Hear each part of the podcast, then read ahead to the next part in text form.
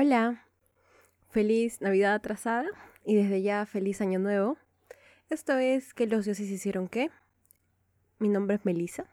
Subo el episodio de esta semana tarde porque como podrán entender todos estábamos comiendo, durmiendo o en alguna dimensión extraña en la que no sabemos qué día es. ¿Solo me pasó a mí? No, seguramente no. En fin, se termina el año y siento que es apropiado una vez más agradecer por todo el apoyo que ha tenido el podcast. Aún no me podré sentimental. Cuando cumple un año el proyecto tal vez, que será en mayo. Y bueno, igual quería hablar de esto porque me parece increíble que haya podido continuar un proyecto por tanto tiempo. Casi siempre dejo los proyectos a los dos meses y ese es, el proyecto eh, que he continuado por más tiempo. Mucho tiene que ver con todos los que me escriben y escuchan y quiero decir que me acuerdo de todos, los que me escriben ahora, los que me han escrito desde el inicio, los que siempre me escriben, o de repente los que me escribían antes y ahora ya no, pero igual dan like o ven las historias. Yo me acuerdo de todas, así, todas sus cuentas. A veces tal vez no lo menciono nombre por nombre porque no quisiera eh, que nadie se sintiera como que, ay, yo te sigo desde el inicio y a mí no me dices nada. Y por eso también no mando saludos porque, no sé, la memoria da para tanto nomás. Y definitivamente cuando los veo, sé quiénes son. Y cuando me escriben, si me escriben seguido, todavía más. Siempre que alguno me cuenta algo divertido y lo cuento a alguien en la vida real, siempre digo, ah, mis amigos del podcast, mi amigo del podcast me ha contado esto o dice esto. Son todos mis amigos del podcast. Así que quería decir que quiero que sepan que sí los veo y aprecio mucho. A todos.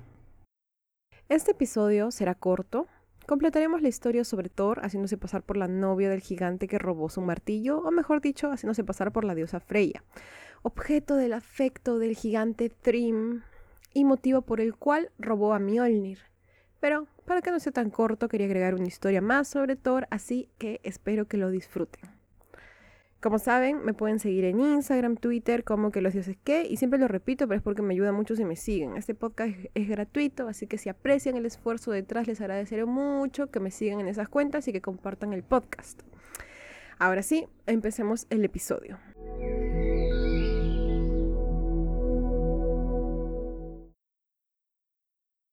Quiero empezar diciendo que Muchas veces esas historias, si uno se basa solamente en lo que dice la Eda, que es básicamente el poema original, resulta un poco confusas, como que se interpretan de diferentes formas porque son bien ambiguas, pero este en particular es un chiste de inicio a fin.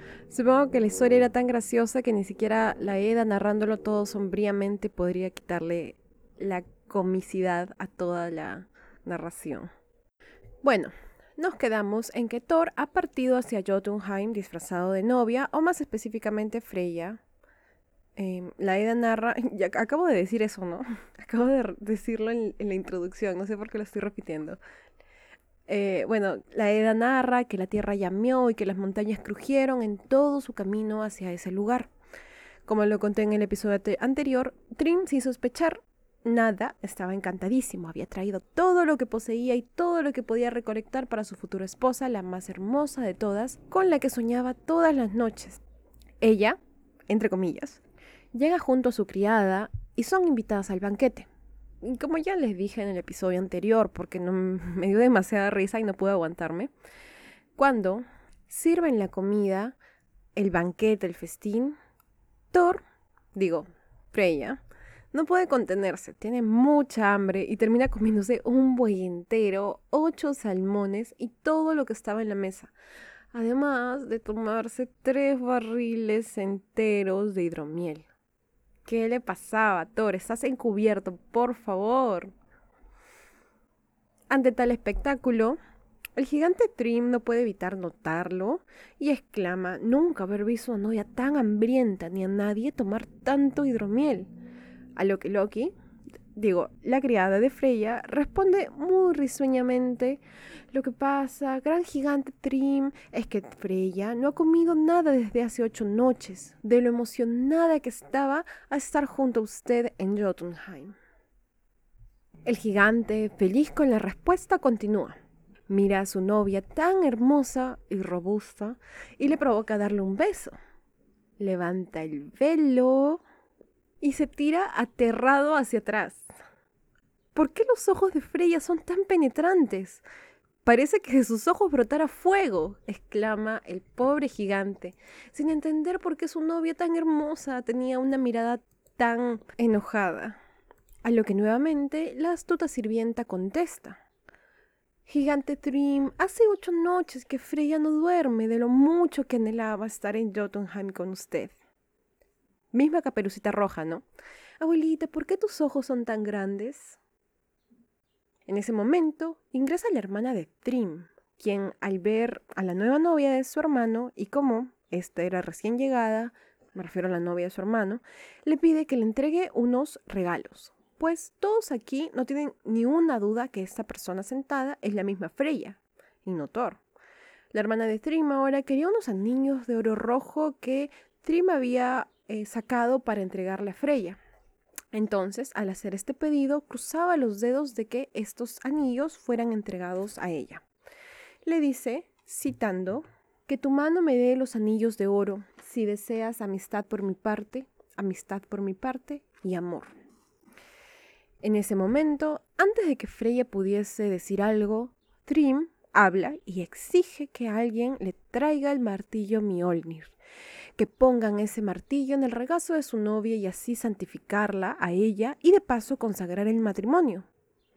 Así, por lo bajo, muy discretamente, Thor se regocija internamente.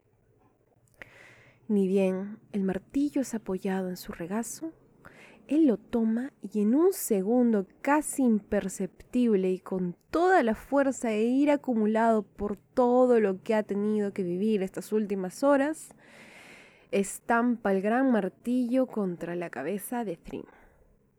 Y así acaba con el ladrón de su bien más preciado. De paso también mata a todos los gigantes allí congregados, y es que bueno, su título era exterminador de gigantes. Solo hizo lo que mejor se le daba, incluyendo en estos a la hermana codiciosa de Trim. De esta forma, Loki y Thor regresan a Asgard habiendo recuperado el terrible Mjolnir, y Freya no tuvo que casarse con nadie, mucho menos con un gigante.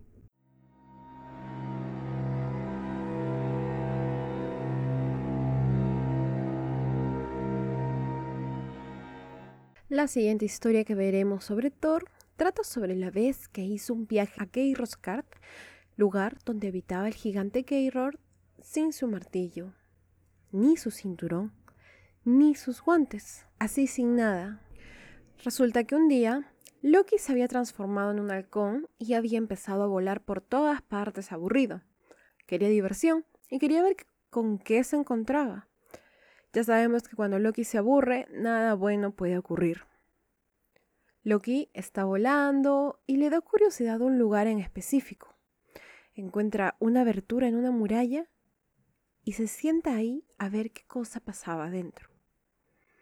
Ese lugar era el palacio del gigante Geirord, quien no tarda en darse cuenta que alguien estaba ahí, así que envía a uno de sus sirvientes para que lo atrape.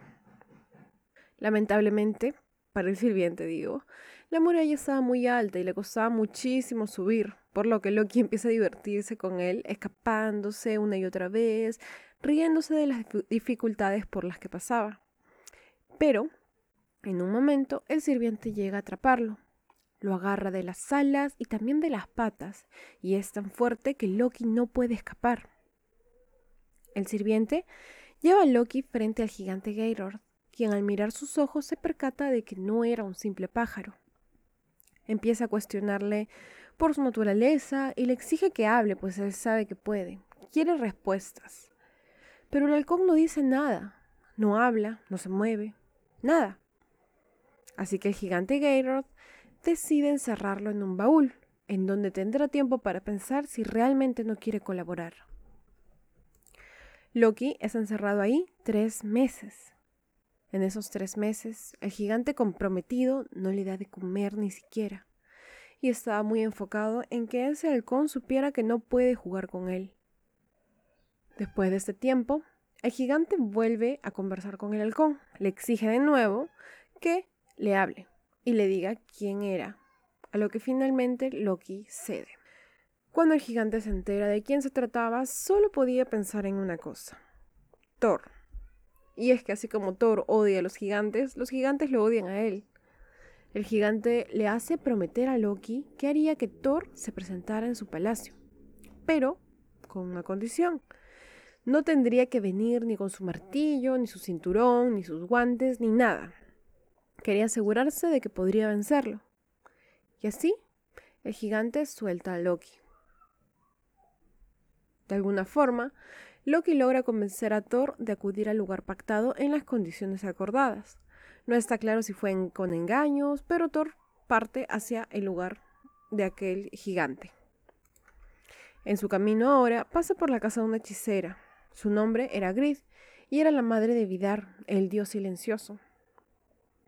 Es entonces que la hechicera le revela que aquel que iba a enfrentar era un gigante traicionero y peligroso.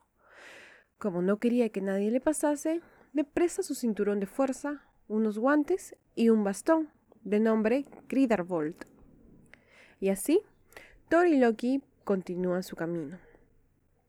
Cruzan el río Visner, el cual era un río extremadamente ancho.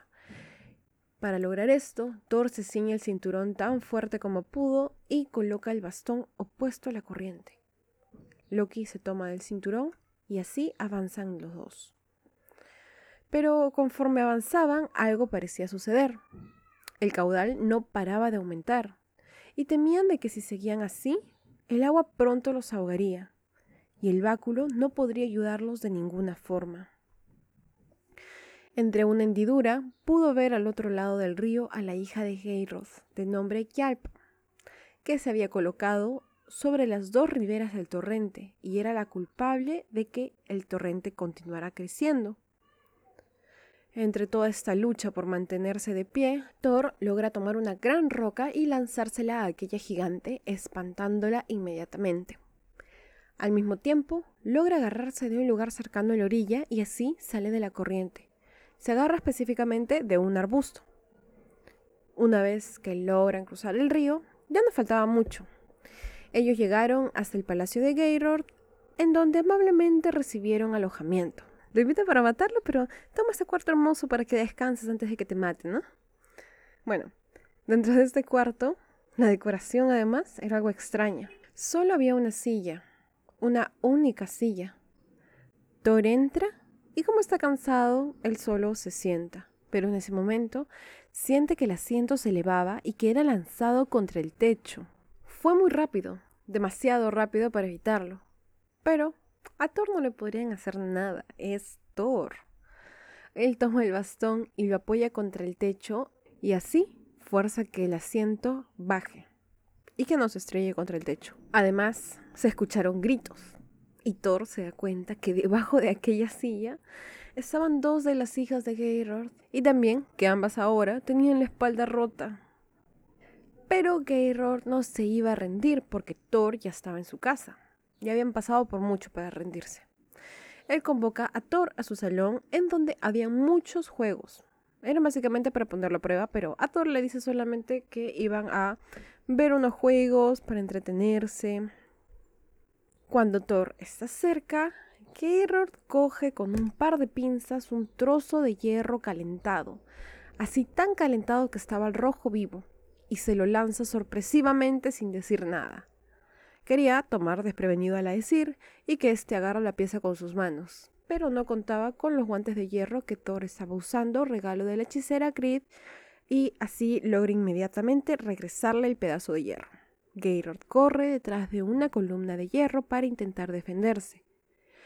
Pero la fuerza de Thor era tanta que logra atravesar la columna, a Gaylord e incluso hasta la muralla, y acaba por enterrarse en el suelo exterior. De esa forma, una vez más, Thor triunfa sobre los gigantes. Todos tienen motivos para enfrentárselos y tratar de matarlo, pero nadie nunca lo logra.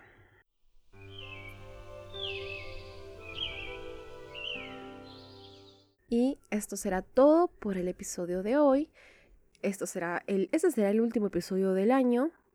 Solamente, como siempre les digo, agradecerles por escuchar, por escribirme, por todo. Soy muy feliz de terminar el año así y espero que el próximo año sea muchísimo mejor para el podcast y para todos ustedes que se diviertan un montón. Por favor, responsablemente. Eh, recuerden que tener cuidado con las pistas, eh, manejar ebrios, no, por favor. También con su consumo de cualquier brebaje, también, por favor. No, no queremos empezar el año mal. Así que nada, cuídense un montón. Muchísimas gracias por todo, todo, todo, todo, todo, todo, todo. Y nos vemos la próxima semana. No voy a decir el chiste del próximo año, pero bueno, sí, nos vemos el próximo año. Adiós.